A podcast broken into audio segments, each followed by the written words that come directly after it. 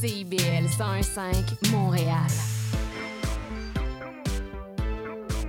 CIBL, au cœur de la culture. C'est intermittent jusqu'à Wellington. Vers la rive sud, congestion depuis Turcot, euh, parce qu'on a eu un accident tout à l'heure sur la 132. Bon, ben c'est clair, tu vas être en retard. Ouais, cool. J'ai de la gym. Parce que la 132 demeure encore occupée. Il est 9 h. CIBL. 101 Bonjour à toutes et à tous, vous écoutez les Aurores Montréal sur CIBL. Ici Charline Caro, votre animatrice, ravie de vous retrouver en ce jeudi 5 septembre. Et aujourd'hui, on reçoit nos chroniqueurs avec Sylvain Rondeau pour une revue des expositions en cours et puis Pierre Valiquette, président du Musée des Ondes.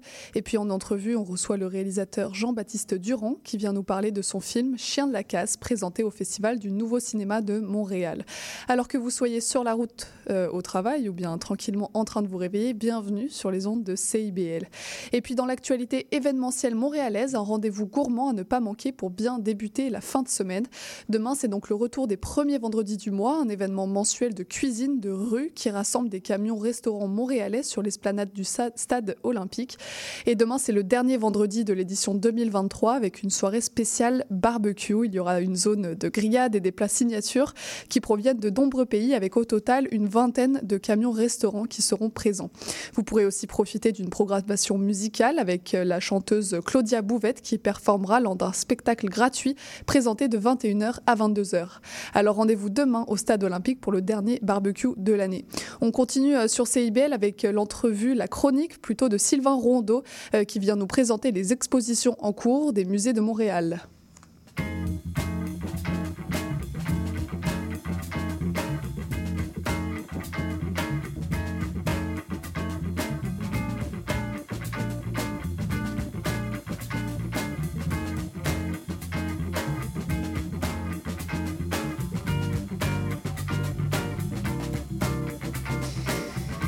Et c'est l'heure de la chronique de Musée Montréal. En effet, chaque deux semaines, un membre du regroupement des musées de Montréal vient nous passer en revue les expositions en cours à ne pas manquer. Et aujourd'hui, on accueille Sylvain Rondeau, historien et directeur du musée des hôpitaux, des hôpitaux Schwinners pour enfants. Bonjour Sylvain. Bonjour Charline. Alors ça fait quelques jours que nous sommes en octobre et puis ça tombe bien parce que l'automne est synonyme de rentrée pour les musées culturels, c'est ça? Tout à fait. C'est donc le temps de pouvoir euh, mettre de l'avant des nouvelles expositions, mettre en valeur les expositions permanentes qui mérite d'être revisité. Et c'est aussi le moment de faire des grandes annonces. Alors, c'est pourquoi on a sélectionné les trois musées qu'on va vous présenter aujourd'hui. Le premier euh, va fermer ses portes en 2024 pour deux ans de travaux de rénovation majeurs. L'autre est un tout nouveau rejeton dans le circuit euh, muséologique montréalais. Et le troisième est le plus grand musée en milieu hospitalier au Canada. Et la première euh, exposition que vous voulez nous suggérer propose une collection assez originale, je crois. Tout à fait. Euh, le musée Redpath est ouvert depuis 1882. C'est un musée d'histoire euh, naturelle et d'ethnologie. Et il nous propose, avant sa fermeture en janvier 24, de visiter son exposition Concologicitus, la collection de mollusques d'Abe Levine. Monsieur Levine est un passionné de tout ce qui touche les mollusques et il a accumulé plus de 2000 spécimens dans une collection que l'on peut visiter, qui sont de ce qu'on appelle une qualité gemme et ils ont une réputation internationale. Alors, on invite fortement les gens à les, visiter. Vous allez avoir une diversité au niveau des formes, des couleurs. Vous allez voir des escargots de mer. Vous allez pouvoir voir des formes étranges aussi euh, de différents types de coquillages. On va y voir aussi une collection impressionnante de palourdes et d'huîtres. Et euh, vous allez pouvoir voir aussi une grande collection d'objets marins. Toute la collection euh, parfois des surprises à nous présenter. Et l'une d'entre elles, c'est un spécimen d'huître épineuse qui est trois fois plus grand que la moyenne. On explique que sa croissance est due au fait qu'il a pu reposer sur la coquille, euh, sur la coque, pardon, méchant lapsus, d'un navire échoué au large d'Aruba en 1972 pendant plus de 30 ans c'est quelque chose d'assez euh, rare, non, de, voir des collections euh, de, mollusques pardon, dans les musées. Tout à fait. Donc, profitez-en. Vous avez jusqu'au mois de janvier de cette année pour pouvoir visiter l'exposition. Eh bien, on ira voir cette euh, belle exposition assez inédite. Et puis ensuite, vous vouliez nous parler du nouvel établissement qui ouvre ses portes ce vendredi, le Centre des mémoires montréalaises. Oui, tout à fait. J'ai eu le privilège et le plaisir de visiter ce lieu euh, lors de son inauguration officielle la semaine dernière. C'est un lieu tout à fait splendide. La scénographie qu'on y est magnifique et représente bien le, euh, visuel montréalais, les rues, euh, le quartier des spectacles, etc. C'est un musée dont le but est de poursuivre la mission du Centre d'histoire de Montréal, mais en mettant de l'avant la mémoire des Montréalais. On va d'avoir y avoir aussi une section où on va pouvoir enregistrer nos propres témoignages quand on visite ce musée. Et ces témoignages-là vont faire partie d'un exercice d'histoire orale qui va pouvoir être intégré euh, à l'exposition du même. Mais là, pour la, raison pour laquelle je suis là aujourd'hui, c'est pour parler d'une exposition temporaire qui est jusqu'à la fin janvier 2024, qui met de l'avant une institution phare de Montréal, le Chaînon.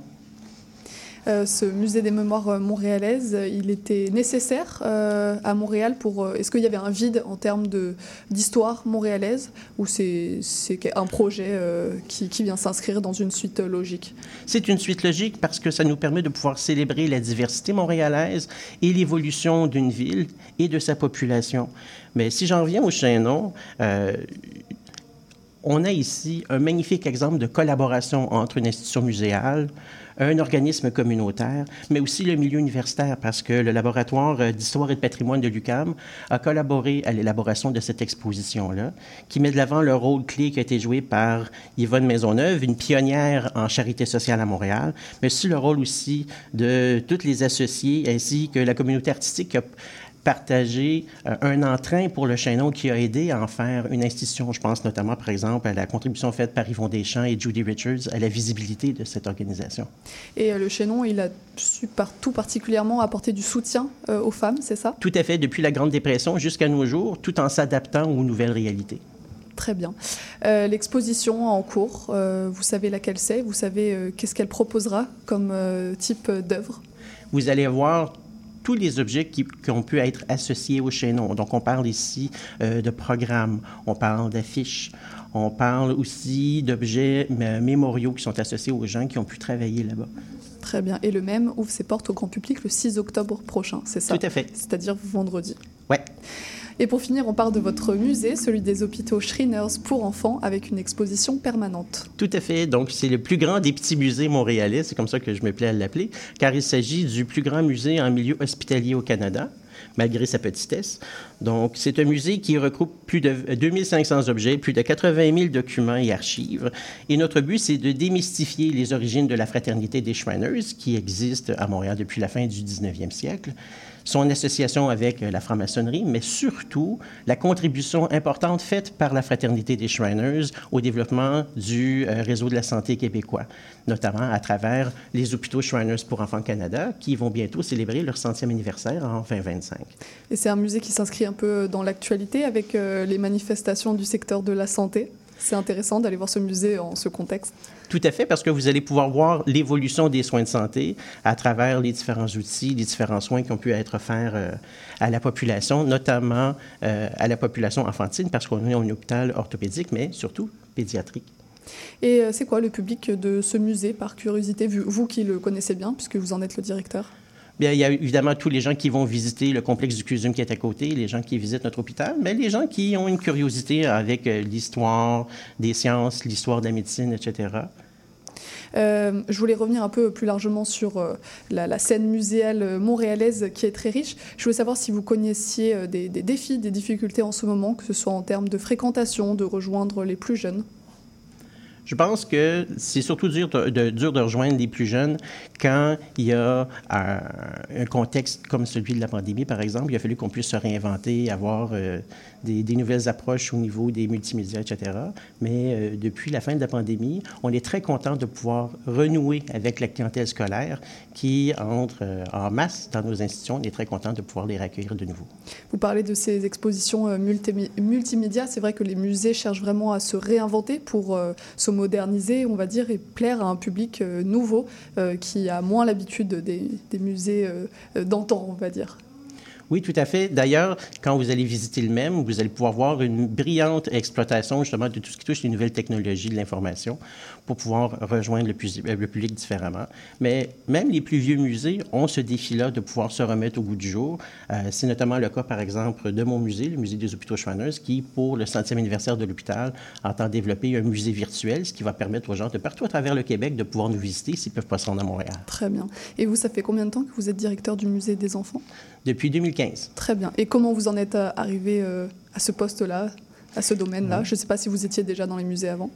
Eh bien, quand on a pris la décision au niveau des hôpitaux Schwanners de déménager, à cause qu'il fallait faire une certaine expansion de l'hôpital, on s'est dit que c'était important d'avoir un lieu de commémoration et d'éducation pour démystifier ce qu'était l'hôpital Schwanners, parce que souvent les gens se posaient la question de savoir, on a l'hôpital Sainte-Justine, on a l'hôpital Children. Donc, pourquoi l'hôpital Shriners? Donc, c'est d'expliquer qu'on est un hôpital d'orthopédie pédiatrique. On est là en soutien au réseau de la santé, notamment aux deux autres hôpitaux pédiatriques, et que l'on dessert non seulement le Québec, mais aussi l'entièreté du Canada et le nord-est des États-Unis. Très bien. Et en termes d'informations pratiques, je crois que le musée est accessible gratuitement Tout à fait. et est ouvert en visite libre de 9h à 16h toute la semaine, à l'exception des, des, jours fériés. Il y a aussi des visites guidées euh, qui peuvent être organisées euh, la fin de semaine seulement, je crois. Oui, tout à fait. Via la plateforme web de Musée Montréal, vous pouvez communiquer avec nous et on pourra organiser des visites de cours à ce moment-là. Et euh, ce- le fait que ce soit gratuit, ce musée, c'est quelque chose euh, volontaire de votre part qui vous tenait à cœur? Eh bien, les Shriners sont une philanthropie, donc leur but n'est pas nécessairement de faire de l'argent. Et c'est une opportunité pour eux, justement, de se faire connaître comme organisme et de faire connaître leur hôpital. Très bien, et ben merci beaucoup euh, Sylvain pour toutes euh, ces suggestions d'exposition. Euh, ça tombe bien parce qu'avec cette longue fin de semaine qui arrive, on pourra se rendre au musée. Euh, pour conclure, euh, quelles ressources vous voulez nous suggérer? Vous avez parlé de la plateforme du même, du, des musées Montréal, c'est Oui, ça? tout à fait. J'invite les gens à se rendre à musée au pluriel Montréal en un mot.org, la plateforme de notre organisme qui vous permettra d'en apprendre davantage sur toutes les expositions qui sont présentes et à venir. Très bien, et ben merci beaucoup Sylvain. Restez avec nous pour euh, l'entrevue de Jean-Baptiste Durand, mais avant ça, on écoute depuis Marseille de Valence.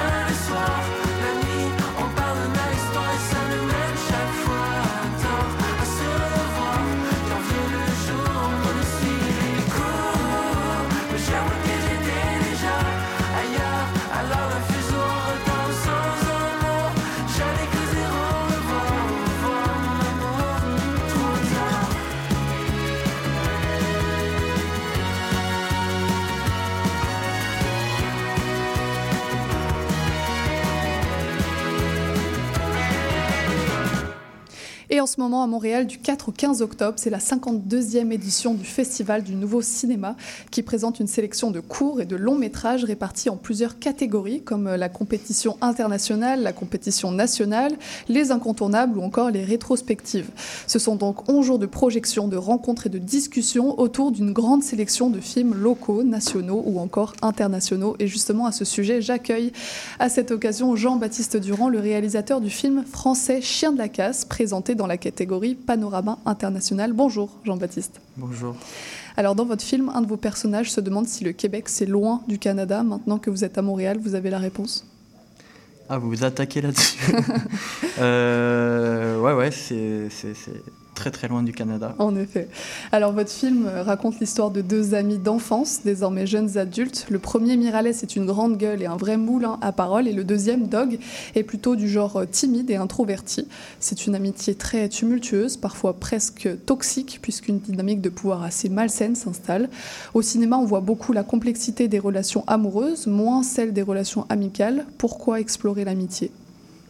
Alors, euh, pour euh, faire comme le Québec qui est à côté du Canada, je vais répondre à côté de la question. Euh, je pense que c'est un film sur l'amitié d'enfance que je, que je définis comme autre que l'amitié, parce que l'amitié, on se choisit vraiment et on se dit, tiens, je vais être ami avec cette personne, ça se crée comme ça.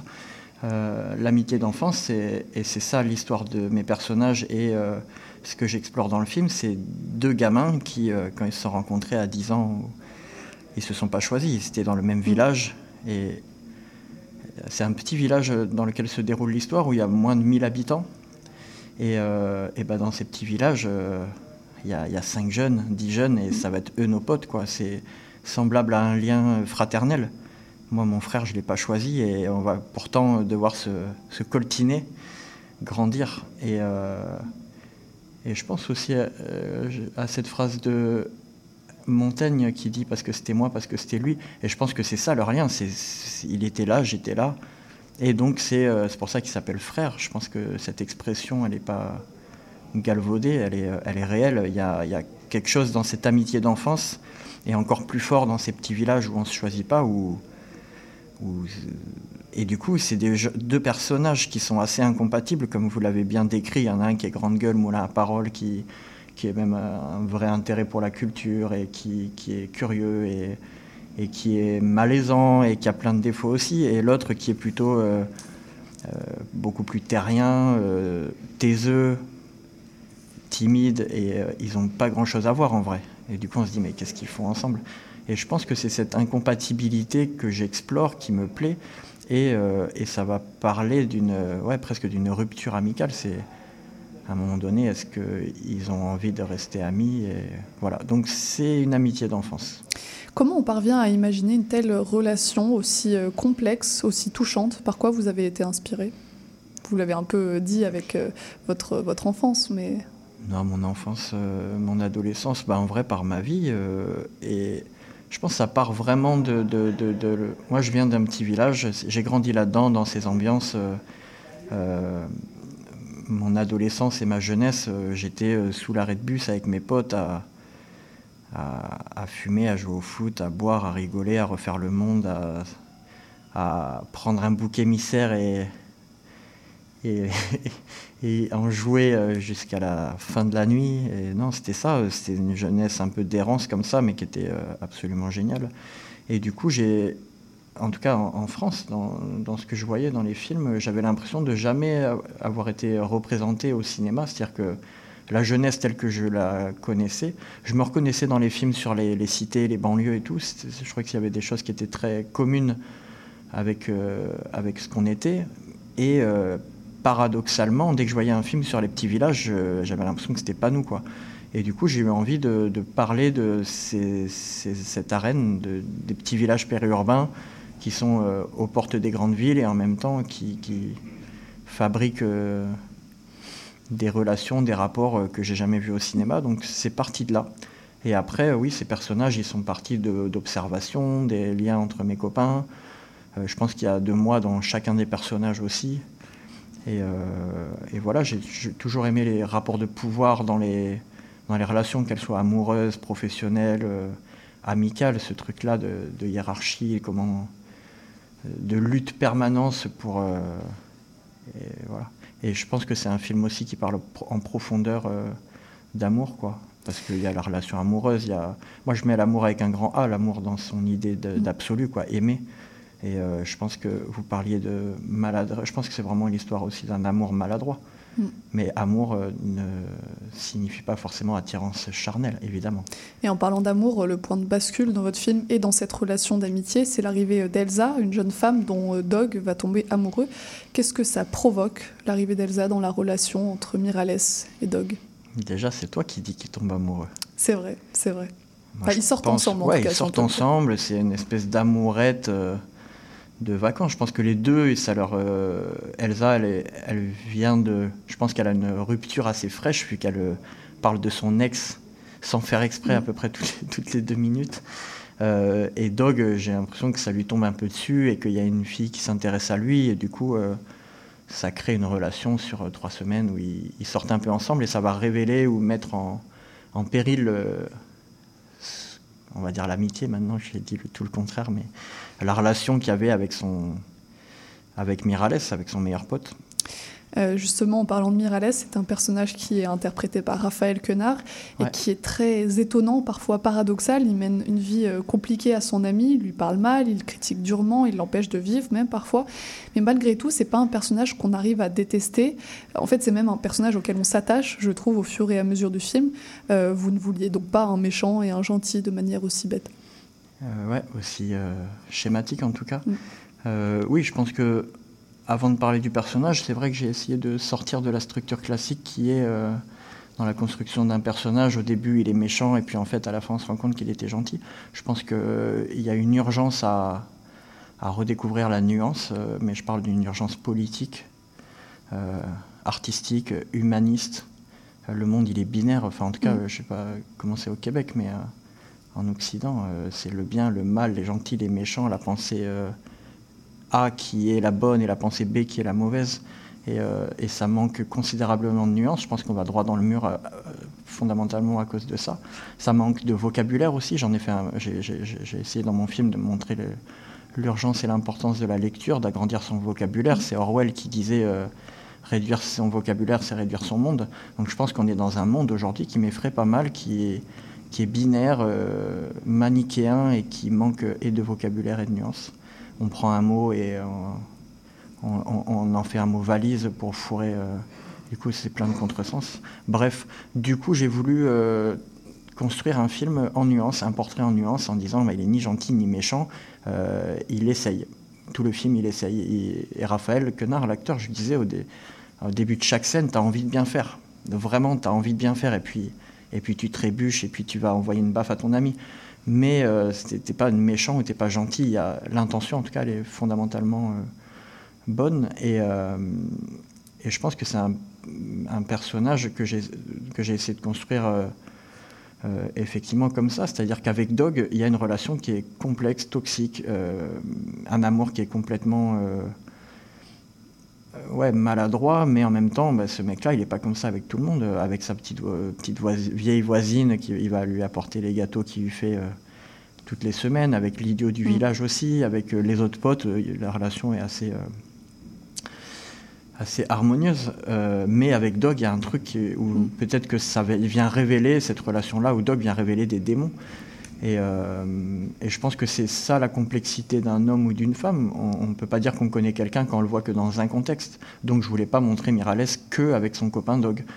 Je voulais euh, construire un portrait complexe, donc on le voit euh, chez sa mère en seul à seul, seul à seul avec Dog, avec Dog en groupe, et c'est encore très différent.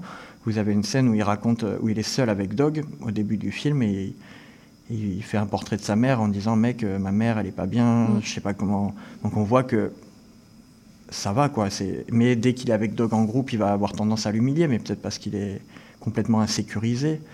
Enfin voilà, donc euh, c'est un peu comme ça que j'ai voulu construire le portrait euh, de Mirales et des personnages en général. Et justement, ce, portrait-là, c'est Raphaël Quenard et Anthony Bajon qui en sont les héros, on va dire. Ils interprètent respectivement Mirales et Dog. Comment euh, les deux acteurs se sont-ils préparés pour arriver à jouer une relation qui apparaît à l'écran aussi proche et complice? Alors, euh, la matière première de mon film, mais euh, avec eux et avec les autres comédiens et avec l'équipe technique et avec la production et avec tout le monde, c'est l'amour. Franchement, j'ai choisi que des gens que j'aime profondément et qui sont des belles personnes. Et je tiens à le dire, hein, dans le talent, euh, être une belle personne, ça fait partie du talent. Et je pense que c'est deux personnes formidables. je pense que quand je les ai eus en casting, j'ai immédiatement pensaient qu'ils allaient bien s'entendre. Euh, et il n'y a pas eu une énorme préparation. Il y a eu. Euh, on est vrai, on se connaît, on parle, on parle franchement. Je pense qu'ils ont des points communs assez forts avec leur personnage. Après, il y a eu euh, une très très très légère réécriture de, parce que je voyais de, ces gens. Et on a fait une semaine de résidence ensemble en un mois en amont du tournage pour apprendre à se connaître. On avait un ballon de foot, un scénario et et une volonté d'être euh, vrai. Et donc on jouait au foot, on lisait le scénario, on corrigeait, mais le foot, ça a été un peu le... On utilisait beaucoup le foot comme métaphore de bah, si on joue tout seul, on marque pas de but. Quoi. Il mm. faut faire des appels, il faut courir dans le vent, il faut faire la passe. Et, si on est ensemble, on va marquer des, on va marquer des buts. Mm. Donc euh, ça s'est joué comme ça. Et après, euh, c'était un tournage assez chiche, on va dire. On n'avait pas beaucoup de sous, on avait peu de temps pour le tourner. Donc, euh, on n'avait pas 10 000 ans pour euh, s'expliquer, tenter des choses, donc on a été très solidaires et voilà. Un autre thème euh, qu'on peut retrouver, c'est celui de la masculinité, de la quête de soi. les personnages sont beaucoup dans la démonstration lorsqu'ils sont entre amis, ils, ils, alpaguent des filles, ils se traitent avec dureté. Et pourtant, on arrive aussi à voir leur sensibilité, leur timidité, loin des critères sociaux auxquels ils tentent de correspondre. Vous parliez de cette nuance. Qu'est-ce que vous cherchez à montrer à travers ce contraste? Non, tu exagères un peu. Il apague une fille bourrée et son pote l'insulte derrière parce que c'est c'est un trou du cul. De... Et oui, effectivement, au début du film, il, commence à. C'est Dog en plus, le, timide, soi-disant, euh, dès qu'il a bu deux bières, il se sent pousser des ailes. Mm. Euh, mais euh, je pense que j'ai pas. Après, c'est effectivement une préoccupation contemporaine et c'est important ce qui se passe en ce moment avec. on essaie de, de re-questionner qu'est-ce que la virilité ou la masculinité, la féminité, le féminisme et tout ça. je pense que euh, j'ai voulu faire un portrait sensible d'hommes sans me poser non plus euh, la question euh, de la, du virilisme ou de la masculinité. C'est des mecs de village et ils se posent eux-mêmes absolument pas la question. Et j'ai essayé de.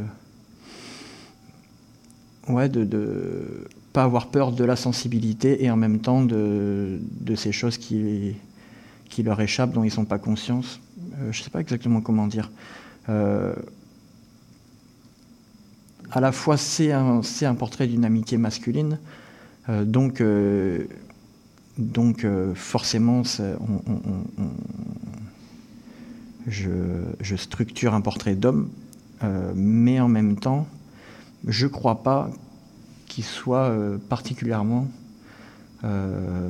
dans une démonstration viriliste de la force, il me semble. Et d'ailleurs, les personnages qui baissent la tête, qui, quand, il y a vraiment du conflit, euh, Paco, enfin tous les, gars autour de, de, et Dog euh, sont plutôt euh, effacés et, c'est les filles qui, tentent en tout cas. Il y a Charlotte, une des, nanas de la bande, qui, est la seule au restaurant quand Mirales s'emporte contre Dog à essayer de lui dire tais-toi. la seule aussi à s'opposer à Mirales, c'est Elsa. Donc j'ai essayé d'avoir aussi des, des, personnages féminins qui soient, qui soient complexes et qui puissent avoir de la force et, et pareil, les beaux personnages pour moi du film, c'est aussi la pianiste, la vieille dame, euh, qui, qui, qui, a un espèce d'amour pur pour les personnages. Mhm. voilà, mais j'avoue que j'ai essayé de, me, de ne pas trop me poser la question et d'y aller avec ma sensibilité. Quoi. Les personnages, euh, ce sont des jeunes adultes et non pas des adolescents. Votre euh, film explore donc ah bah la quête de l'identité adulte, le chemin pour se faire une place. C'est un âge de la vie que vous souhaitiez raconter? Merci, parce que tout le monde me dit que c'est des ados, alors qu'ils ont respectivement 29 et 30 quand ils, tournent, le film. Euh, ouais, c'est des adolescents et effectivement, c'est des jeunes trentenaires, euh, même s'ils sont encore habillés en jogging euh, Lacoste et en maillot de foot, mais comme plein de jeunes trentenaires dans les villages, quoi, en France. Donc j'explorais le passage à l'âge adulte, quand on est déjà adulte. Moi-même, je l'ai Mhm. vécu très tard. Et, euh, et je pense que c'est quelque chose de très contemporain, mais qui lié aussi euh, politiquement à ce qui se passe. C'est-à-dire qu'il y a un, un bouchon avant de devenir adulte, d'accéder à certains emplois et tout ça qui est énorme. J'ai l'impression qu'il y a une, une file d'attente entre la vingtaine et la trentaine. Mhm. Mais euh, je ne veux pas parler de la réforme des retraites et tout ça, mais tout va plus tard. Quoi. Donc Mhm. du coup, on s'étonne d'avoir une génération d'adolescents. Mais, euh, mais je pense que c'est un, constat aussi de... C'est pas uniquement qu'on est une génération d'abrutis, c'est aussi qu'il y a une- que c'est bouché, que, que les emplois, euh, on les a de plus en plus tard et tout. Après, eux, ils sont en plus dans un village, il y a peu de... Miralles, il se rêve grand cuisinier parce que c'est quelqu'un qui a fait un CAP cuisine, grand cuisinier dans des grands restaurants, euh, surtout très loin de son village, alors qu'il a juste son CAP et qu'il n'a jamais Mm. essayé de travailler euh, en cuisine, donc c'est plutôt, il est plein d'excuses. Mais, euh, mais voilà, oui, oui, c'est, j'étais assez fasciné par ces trentenaires qui sont toujours pas devenus adultes et qui se comportent comme s'ils avaient 17 ans et demi. Vous parlez euh, de ce village, je voulais revenir un peu sur le cadre géographique euh, du film, euh, qui se déroule donc dans un petit village du sud de la France, qui semble éloigné de tout parfois. Les jeunes qui y vivent s'ennuient, ils traînent, il y a un certain mal-être de vivre dans cette région parfois. Euh, bon, on, on a compris que vous Ça, aviez c'est vous vécu... qui le dites, hein, moi j'ai. Oui, certainement, c'est une interprétation, mais on a quand même l'impression qu'il y a ce mal-être d'un côté, mais la question euh, qui suit euh, voulait aussi montrer qu'il y avait quand même une certaine magie, des, des- des beaux liens dans ce village. Donc là encore, une nuance entre un village éloigné, des jeunes qui traînent, mais aussi une vie de village qui est assez fantastique. Ben, euh, oui, oui, non, mais je- après, je, je vous taquine évidemment. Mais en vrai, on parle beaucoup que euh, les spectateurs qui ont vu le film me disent ils s'ennuient et tout ça. Mais euh, ça, représente un peu les soirées que j'ai pu vivre. Je me suis jamais ennuyé dans ce village. Euh, après, le mal-être, je pense que Miralles, le personnage principal du film, est pas bien. Mais il me semble en tout cas que globalement les autres, Paco, celui qui est en train d'essayer de monter son resto dans la bande, il y est plutôt bien. Je pense que le film, si je devais le résumer en une phrase, c'est quelqu'un qui doit changer son regard pour changer son monde. Et, euh, c'est plutôt un cri, euh, un cri d'amour envers les villages, c'est-à-dire euh, si on si on y est bien et si on décide qu'on peut faire des choses, on peut faire des choses. Et, et du coup, j'ai l'impression qu'on peut aussi bien être mal en ville qu'en village. C'est juste qu'il n'est pas bien, donc il va rejeter, il va montrer. C'est ça que montre effectivement la moitié du film. On va avoir l'impression que c'est à cause du village qu'il n'est pas bien, alors que si on continue la lecture du film, on comprend que non, en fait, euh, ça n'a rien à voir. C'est des, des démons qui sont familiaux, qui sont euh, intérieurs et qui n'ont rien à, pas grand chose à voir avec l'environnement. Après, c'est sûr que moi, je pense qu'il serait même encore beaucoup plus mal en ville, ce gamin. Oui, et puis il se réalise aussi à travers le village, à travers Bah, ses relations. C'est qu'il y a des. il y a euh, Moi, en tout cas, c'est comme ça que j'ai vécu l'amitié. C'est des liens qui sont. euh, euh, bah, qui sont aussi durs que, que extraordinaires. Mais comme quand on s'embrouille avec son frère, de ne plus parler à son frère depuis 10 ans, c'est très dur et machin. Mais euh, quand les liens sont beaux avec sa, sa fratrie, c'est extraordinaire. C'est des liens qui sont les plus forts euh, qu'on puisse avoir. Donc je pense que c'est tous des frères et que. Moi, moi, je trouve ça trop beau, les, les liens que ça crée, les villages. Et puis, vous avez. euh, ce village, il est vraiment trop beau. Il y a la je pense qu'il y a quelque chose de, plus, de très sain aussi. Ils sont dans le rapport au temps.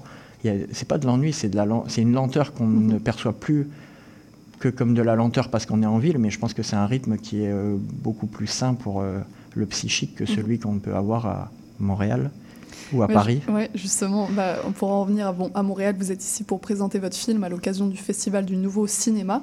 Euh, le Québec, c'est un territoire qui est très vaste, avec euh, de nombreuses villes et des régions reculées. Mm. Euh, de nombreuses personnes devraient donc aussi au Québec se reconnaître dans votre film, je pense. Vous avez donc réalisé un film aux, aux saveurs locales, mais qui au final a une portée universelle, internationale. Et en plus, plein de petits clin clins d'œil au Québec, euh, parce que j'y suis allé souvent et que Mhm. j'aime beaucoup. Je suis allé, j'ai vécu des mois entiers dans les cantons de l'Est. Donc, euh, quand vous parliez de bourgade reculée, je crois qu'on est en plein. Euh, et, oui, j'espère qu'il y a une portée universelle. Déjà, je me demandais, le, enfin, je n'ai pas essayé de le construire pour qu'il soit universel, mais je pense que plus on est précis, plus on est universel. En France, je ne m'attendais pas à ce, à ce, que ça soit aussi euh, compris et apprécié par des gens aussi différents, et des, Paris, aussi bien des Parisiens que des mhm. gens du Nord et du Sud. Donc euh, j'ai l'impression aussi, du peu que je connais le, le Québec, que ça peut parler à tout le monde. Et et c'est vrai que je. Ouais. Après, c'est une histoire humaine, quoi, avant tout, c'est-à-dire euh, de fragilité, d'amour, euh, de fidélité, de sacrifice. Enfin, il y a plein de choses comme ça, et j'espère que c'est universel. On va voir. C'est ce soir la première fois qu'il est diffusé. Ouais, exactement. Moi, je vais y aller en tremblant des genoux, mais on va voir comment c'est reçu par les premiers spectateurs. Mais euh, Ouais, j'espère. J'ai des espoirs euh, pour ce film. Je pense qu'il sera bien reçu euh, à la fois par euh, les citadins et puis ceux qui viennent plus des régions du Québec. Merci beaucoup. Par les êtres humains, quoi. Voilà. Merci beaucoup, Jean-Baptiste, d'être venu nous parler de votre film. pour ceux donc dont la curiosité a été éveillée, le film sera projeté aujourd'hui et samedi prochain au Cinéplex du Quartier Latin avec une session de discussion. On tourne une petite page de pub avant de retrouver Pierre Valiquette, le directeur du Musée des Ondes de Montréal.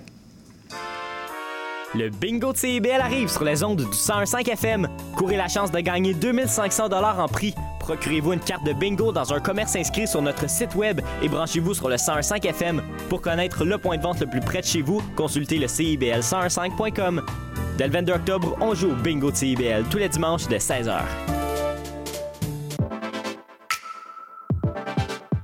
Bonjour, ici Boris Chassagne. Pour découvrir l'actualité locale d'un bout à l'autre du pays, écoutez l'émission Point de vue.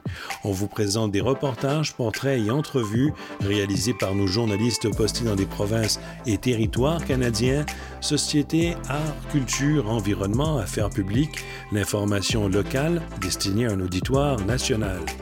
Les jeudis 10h sur CIBL FM.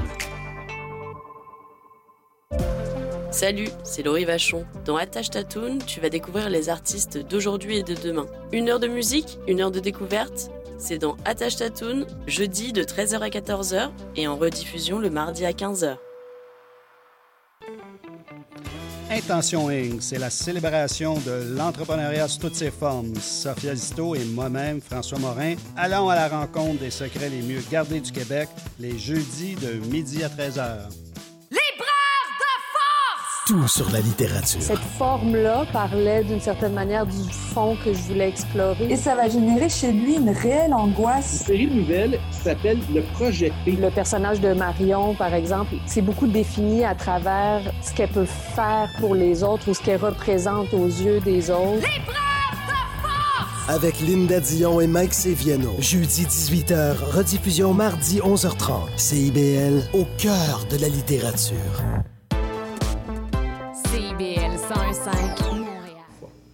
Et on retrouve pour finir Pierre Valiquette pour sa chronique mensuelle sur le musée des ondes Émile Berliner, dont vous êtes bien le président et non pas le directeur. Pardonnez-moi pour mon erreur. En plein Bonjour Pierre. Merci. Est-ce que vous pourriez tout d'abord nous présenter un peu votre musée?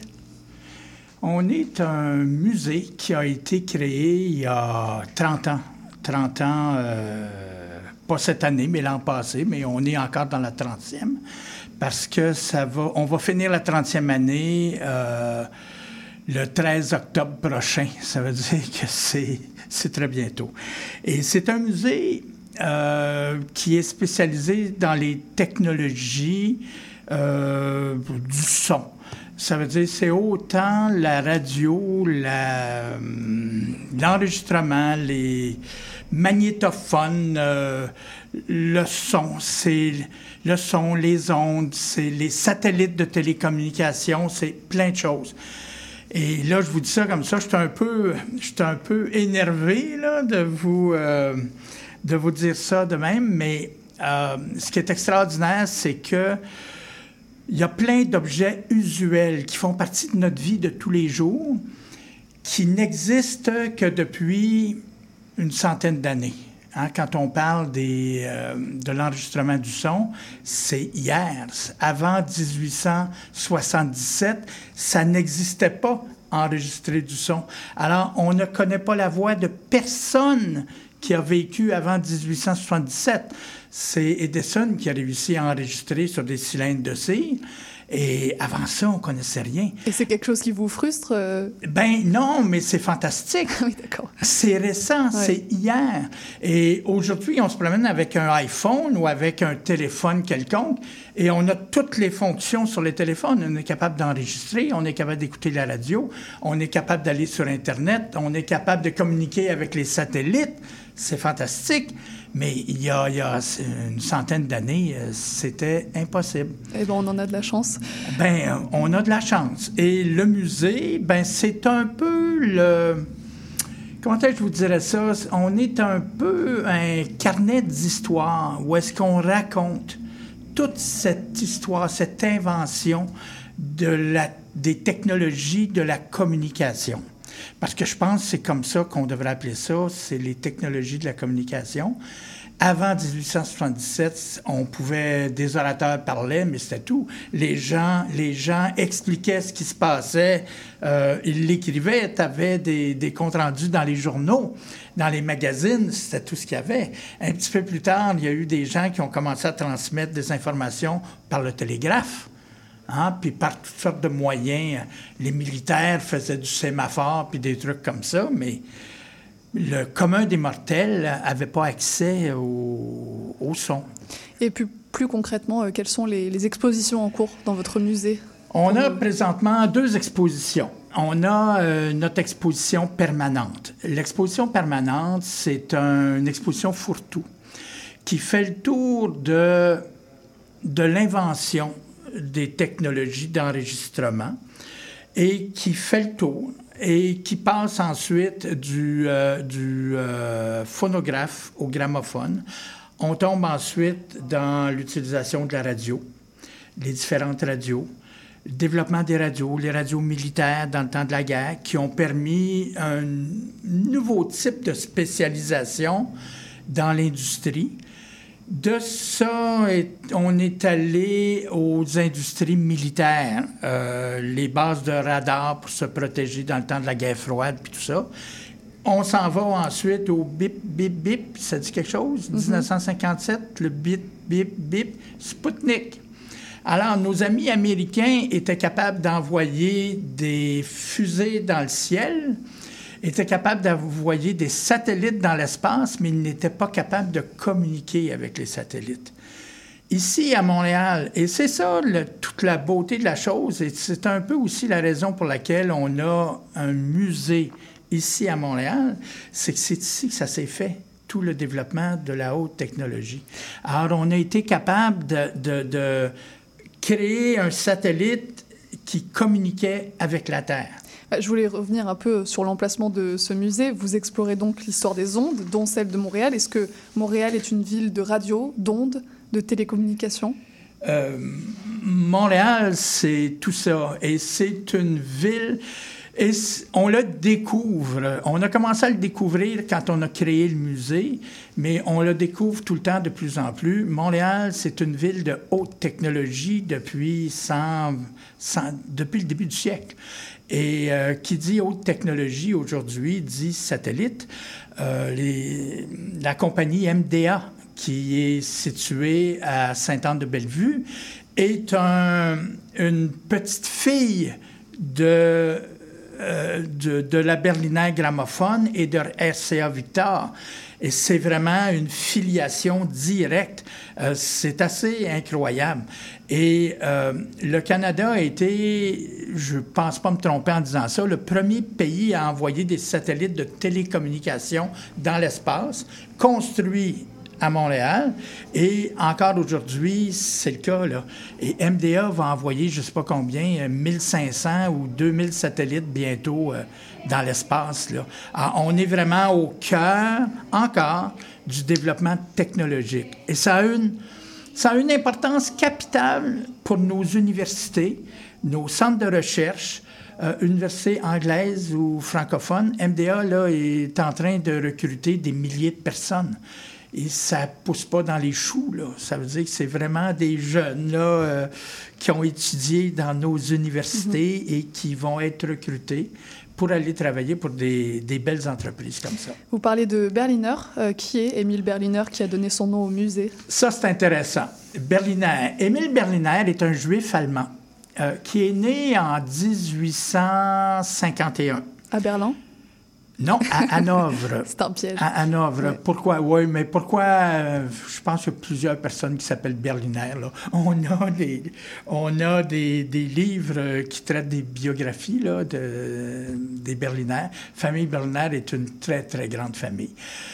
Et euh, 1851, si tu te rappelles ton histoire, en 1871, c'était la guerre euh, franco-prussienne.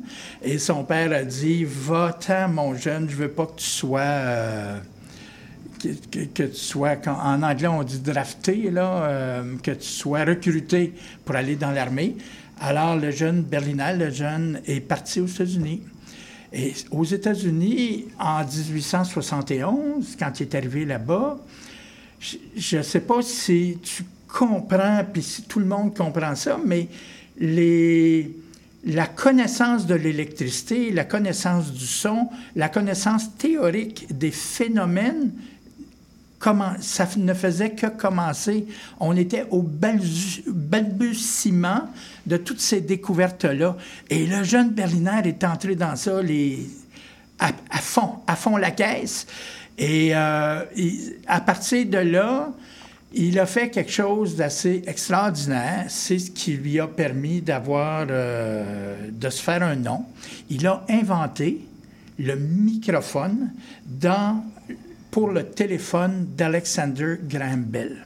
Alors, Alexander Graham Bell avait de la difficulté à créer un téléphone pour faire fonctionner son invention. Berliner l'a fait.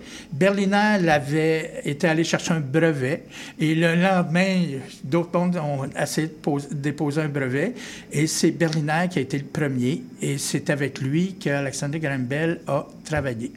Le musée est situé dans le quartier Saint-Henri, dans le sud-ouest de Montréal. C'est un quartier qui vous est familier, je crois. Oui, oui, oui, oui, oui. Moi, je suis, euh, je suis né au nord de Montréal, à Saint-Jérôme. Je suis venu, comme bien du monde, étudier à Montréal. Puis au début des années euh, 60, à la fin des années 70, je me suis établi dans le quartier Saint-Henri. Alors, ça fait euh, une quarantaine d'années, là, 45 ans quasiment que j'habite là. Et vous avez dû voir euh, ce quartier évoluer, j'imagine, Ah, en 45 ans? c'est- assez exceptionnel. Euh, Quand je suis arrivé, il restait encore quelques vieilles choses. hein, si je peux m'exprimer comme ça, des vieilles choses. là. Ça pouvait être autant des vieilles personnes, hein, des aînés, que euh, d'anciennes institutions, anciennes usines qui étaient comme un peu décrépites. C'était le canal de la Chine. hein. On, à- la fin des années 70, on ne savait pas quoi faire avec le canal de la Chine.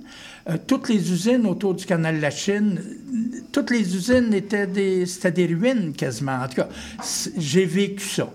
J'ai vécu aussi le développement de l'économie sociale dans le sud-ouest de Montréal, entre autres avec le CEDA, avec euh, Guibert Billard, avec euh, plein de personnes. Je pourrais nommer des personnes, mais en tout cas, je vais m'en dispenser. Euh, mais c'était extraordinaire. Quand je suis arrivé, j'ai trouvé ça euh, fort intéressant. Et le musée a justement été construit sur une ancienne usine, c'est ça? Exactement. Et euh, l'usine dans laquelle est installé le musée, c'est très important, c'est ce que tout le monde connaît sous le nom de la RCA. RCA, c'est Radio Corporation of America, mais dans le fond, c'est la RCA Victor. Et ce qui est euh, intéressant euh, de l'usine RCA, c'est que avant d'être usine RCA, c'était la Berliner Gramophone Company. Alors, la Berliner Gramophone Company est devenue la RCA après, euh, je te dirais, une, euh, 25 ans d'existence sous Berliner Gramophone. Alors, c'est très important. Et ça, quand, mes amis et ceux qui ont créé le Musée des Ondes euh, ont, ont découvert euh, la Berliner Gramophone Company, personne connaissait ça.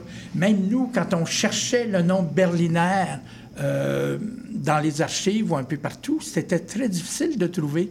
C'est parce que, comme c'était un juif allemand, ben c'est comme si le nom était disparu, Berliner, était disparu partout. On, les gens savent peu ou pas que Berliner et un de ses frères ont créé la Deutsche Grammophon. Bon, en Ben, tout cas, c'est un, un musée qui s'est vraiment implanté dans, Ah. dans le quartier.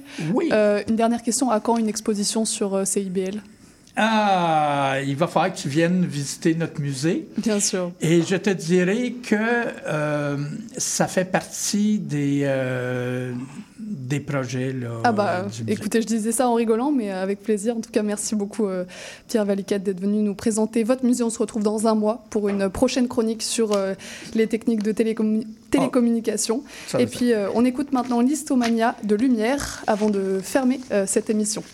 Merci beaucoup.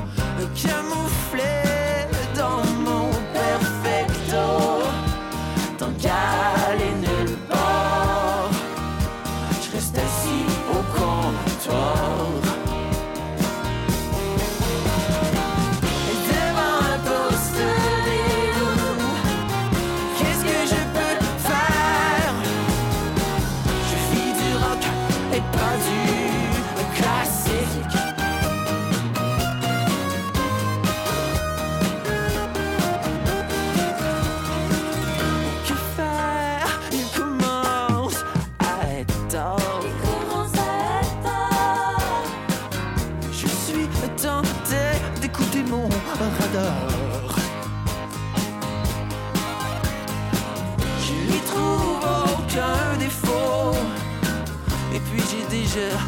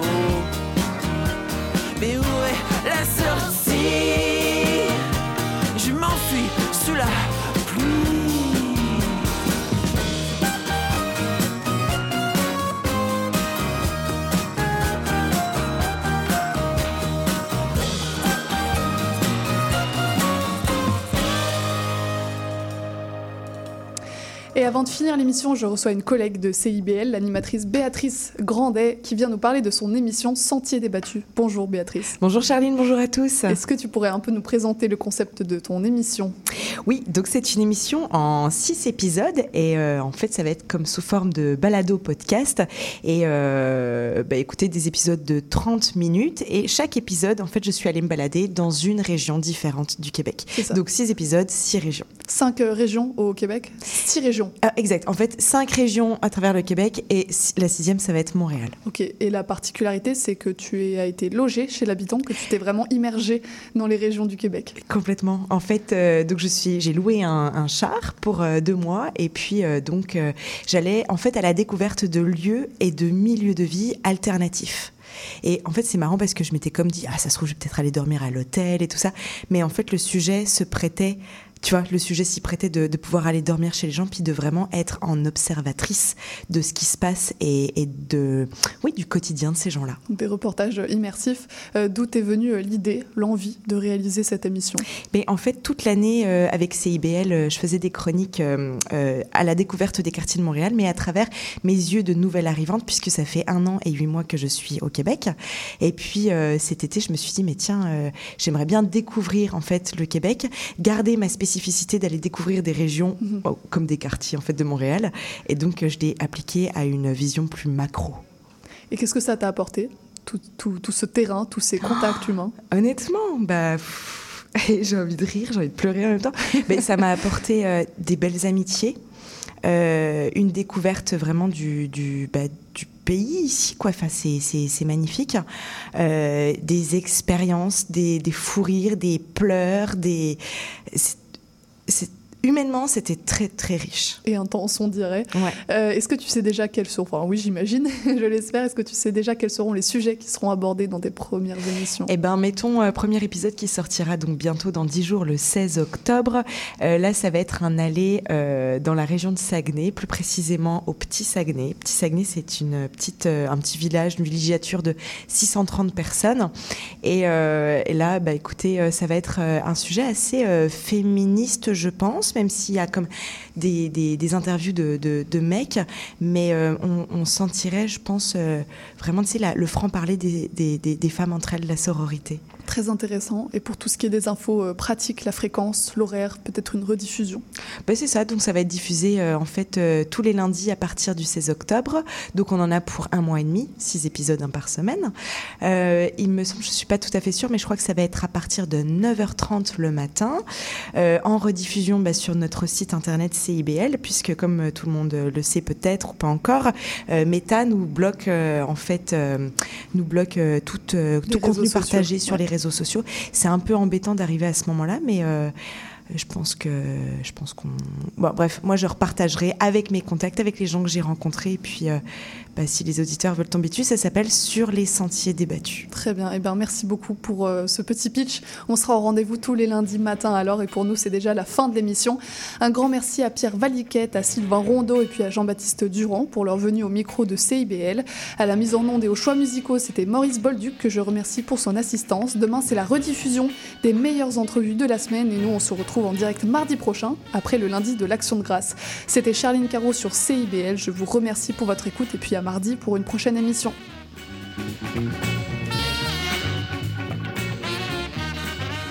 Faut qu'on parle. J'ai l'impression que je t'intéresse plus. Quand on est ensemble, tu regardes ailleurs. Tout semble plus intéressant que moi. Je le sais que je suis plate. Je, je le sais que tu veux garder tes vieilles habitudes. Mais j'aimerais ça sentir que tu me regardes, que tu es concentré sur moi. J'aimerais sentir que j'ai toute ton attention. Sinon, tu pourrais avoir un accident. La route a besoin que vous soyez concentré. Au volant, portez toute votre attention sur la route. Un message de la Société de l'assurance automobile du Québec.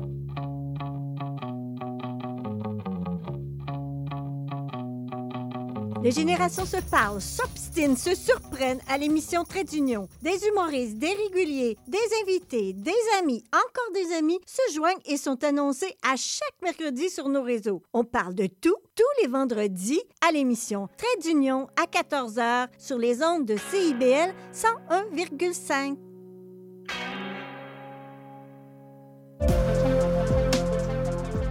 Salut, c'est Laurie Vachon. Dans Attache Tatoune, tu vas découvrir les artistes d'aujourd'hui et de demain. Une heure d'entrevue avec les artistes émergents pour parler de création, de leurs influences et bien sûr de leur univers. Viens écouter Attache Tatoune. Une heure de musique, une heure de découverte, c'est dans Attache Tatoune, jeudi de 13h à 14h sur CIBL 101.5. Le cowboy urbain. à cheval de ma corde. Tous les jeudis de 16 à 18 heures. Les heures de pointe Tu trouves ça normal? Mon nom est Jason Dupuis, je suis un obsédé de musique country. On orange toute la semaine. Je vous propose des entrevues, des performances et des grands classiques. La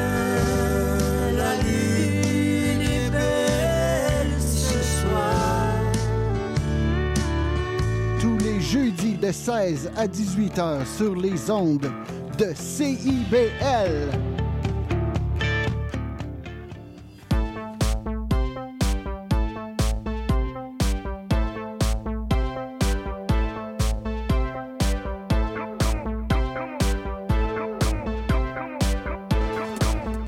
CIBL 101.5 Montréal.